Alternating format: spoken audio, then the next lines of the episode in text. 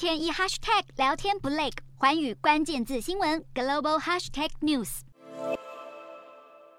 布下专机，中国国家主席习近平向沙地阿拉伯官员挥手致意。沙国军乐团吹奏乐器，鸣放二十一响礼炮，并有军机飞跃，拉出象征中国国旗的红黄彩烟，以最高规格欢迎习近平的到来。不难看出沙国有多么重视中国。习近平展开为期四天的访沙行程，也和沙国举行媒体合作论坛。除了媒体合作论坛，习近平这一趟行程最重要的任务就是出席第一届中国阿拉伯国家峰会以及中国海湾阿拉伯国家合作委员会峰会。正值美国与沙国关系紧绷之际，习近平借此要更加深入与阿拉伯国家的合作关系，而对此阿拉伯国家也纷纷表示欢迎。预计习近平将与沙国签署不少协议，涉及金额或达三百亿美元，大约新台币九千一百八十二亿元。对此，中国外交部表示，这将是中阿关系发展史上具有划时代意义的里程碑。不过，对此，白宫国家安全会议发言人科比发出警告。